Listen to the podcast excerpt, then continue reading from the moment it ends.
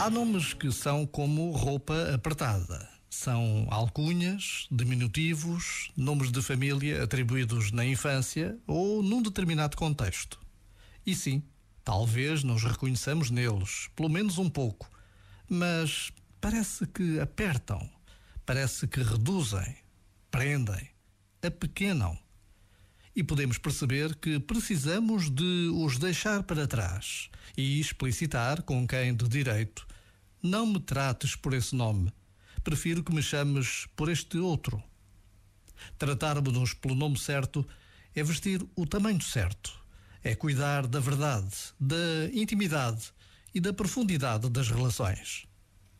Já agora, vale a pena pensar nisto. Este momento está disponível em podcast no site e na app.